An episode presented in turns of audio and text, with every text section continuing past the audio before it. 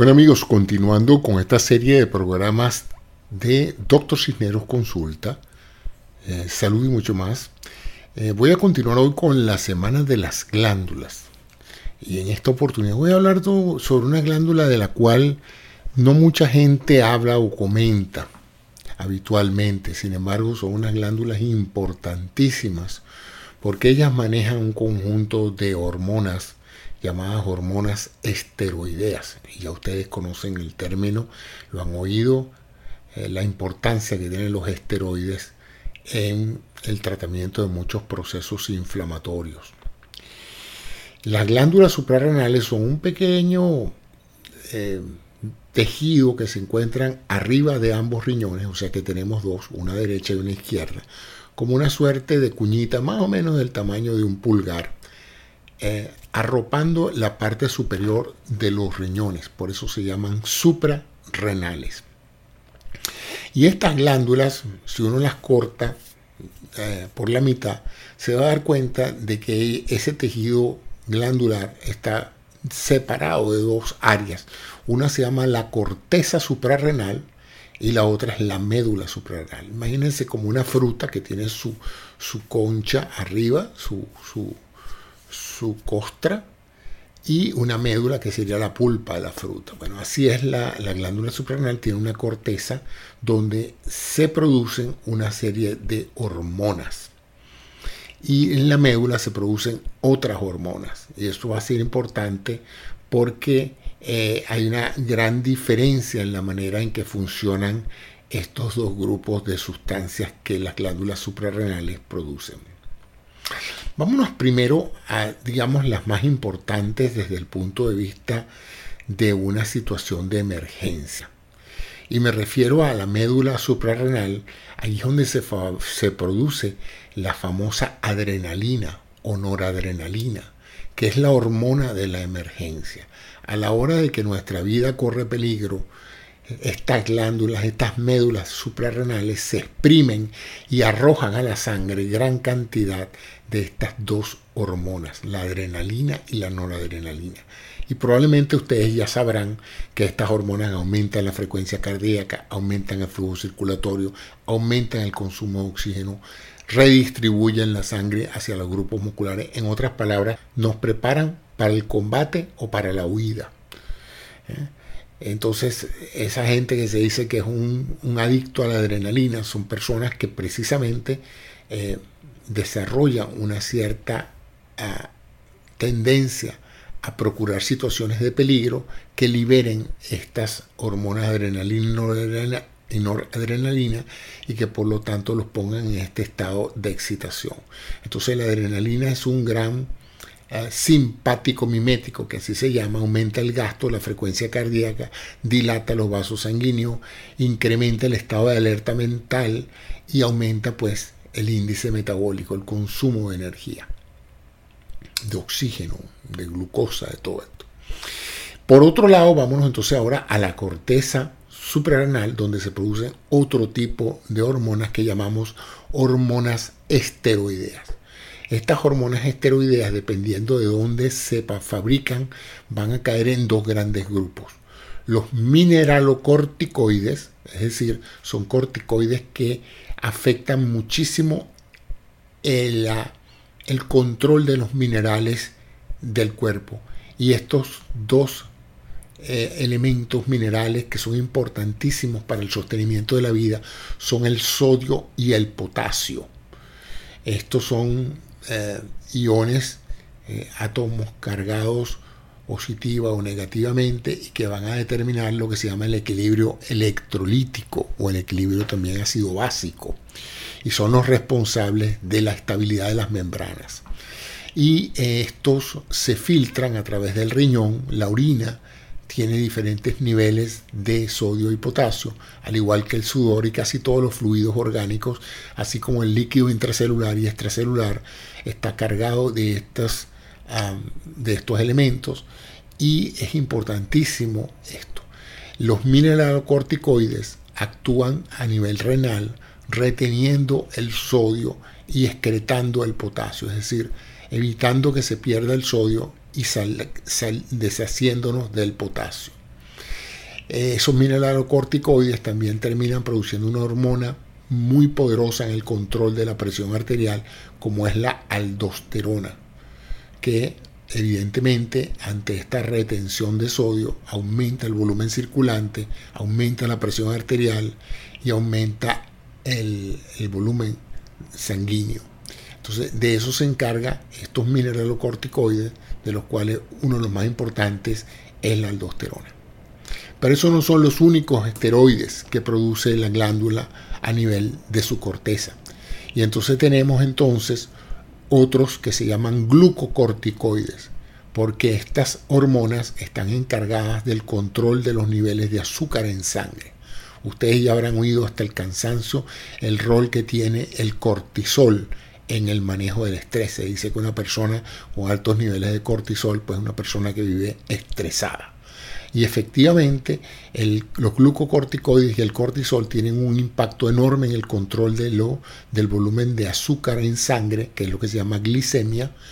Y esta, esta hormona entonces aumenta el valor de glucosa en sangre, estimulando lo que se llama la glucogénesis, es decir, la fabricación de glucosa a partir de proteínas y de lípidos. ¿eh? y ahora en otra, en otra um, sala voy a hablar sobre eh, este proceso mediante el cual uno puede convertir eh, grasas y proteínas en azúcares eh, dentro del organismo a través de ciertas cadenas metabólicas en el hígado y esto es lo que se llama neoglucogénesis, es decir, la fabricación de glucosa a partir de componentes no azucarados. Lo importante del cortisol es que es un poderoso antiinflamatorio, pero eh, también cuando sus niveles son altos en sangre puede de una u otra manera reducir la capacidad autoinmune de la persona. Entonces, este es el papel general que cumplen los glucocorticoides. Entonces, resumiendo, en la corteza suprarrenal se producen dos tipos de esteroides. Uno los mineralocorticoides que controlan los minerales y uno los glucocorticoides, de los cuales el cortisol es uno de los más importantes, que controla la, los niveles de glucosa y por lo tanto tiene un gran impacto en la utilización que las células hacen de ese combustible que es la glucosa. Además de eso, hay otra zona reticular en la corteza donde se producen hormonas sexuales. Allí es donde se producen las hormonas conocidas como andrógenos suprarrenales, ¿verdad? Eh, hormonas que tienen propiedades androgénicas, o sea, masculinizantes, y que se producen allí en la corteza suprarrenal a partir de el núcleo fundamental que es el cortisol y la corticosterona. Bueno, esto es muy importante porque esto va a determinar, como en las eh, anteriores oportunidades les he dicho, que la glándula pueda hiperfuncionar, una glándula, una glándula eh, suprarrenal hiperfuncionante es un hiperadrenalismo, se llama, ¿verdad? Una alta actividad hormonal a nivel de la corteza suprarrenal eh, que puede en un momento dado, como ya vimos, eh, producir niveles altos de cortisol y niveles de aumento de presión arterial por aumento de la hormona aldosterona producida eh, como consecuencia de la liberación de estos esteroides. Esto es importante porque esto puede también significar un síndrome, un conjunto de signos y síntomas que configura el hiperesteroidismo y se conoce como el síndrome de Cushing. La gente se pone regordeta, se pone hinchada, aumenta la presión arterial, aumenta los niveles de azúcar en sangre por una hiperactividad de las glándulas suprarrenales, en las cuales se denomina el síndrome de Cushing. Tiene una facie, una cara muy particular las personas que tienen el síndrome de Cushing. Eh, el síndrome se puede dar por excesiva actividad de la glándula, pero también se da en aquellos pacientes que por una u otra razón reciben grandes cantidades de esteroides exógenos, es decir, que les estamos administrando esteroides por vía oral eh, y puede en un momento dado eh, retener tanto líquido que adquieren ese, esa apariencia del síndrome de Cushing.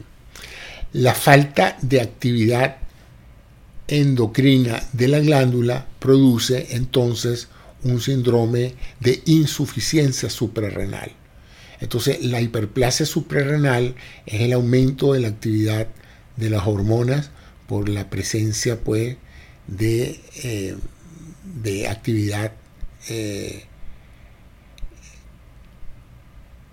la, hiperactividad de las glándulas suprarrenales crea en lo que se llama el síndrome de Cushing y es cuando se produce una alta presencia de la, del glucocorticoide cortisol en sangre.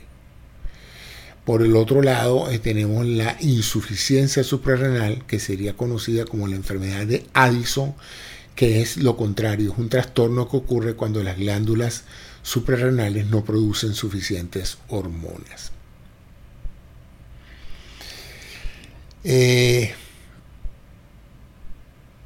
hay también una alteración que se produce cuando el paciente o la persona produce demasiado ah, también hay un síndrome que se produce cuando se producen demasiados mineralocorticoides y se produce lo que se llama un aldosteronismo primario, es decir, la paciente desarrolla un aumento en los niveles de aldosterona y eso se conoce como el síndrome de Cohn, en la cual la glándula suprarrenal libera demasiada hormona de este tipo. Bueno, como ven, esto es una hormona que también recibe sus señales de control desde la pituitaria, desde la hipófisis, eh, a través de una hormona estimulante de las suprarrenales. Es la hormona de nuestra defensa, es la que sale en defensa de nosotros a través de sus dos estructuras. Las estructuras corticales por los esteroides que estamos hablando y las hormonas medulares de la suprarrenal, que serían la adrenalina y la noradrenalina o norepinefrina, como también se le llama. ¿eh? Entonces, espero con esto eh, haberles brindado una pequeña información que estimule su curiosidad para conocer más de esta fabulosa glándula que utiliza eh, el organismo para controlar aspectos tan importantes como el balance de sodio y potasio, la presión arterial, la cantidad de azúcar en sangre y muchas otras eh, elementos que afectan múltiples tejidos que tienen que ver con las hormonas sexuales y muchas otras.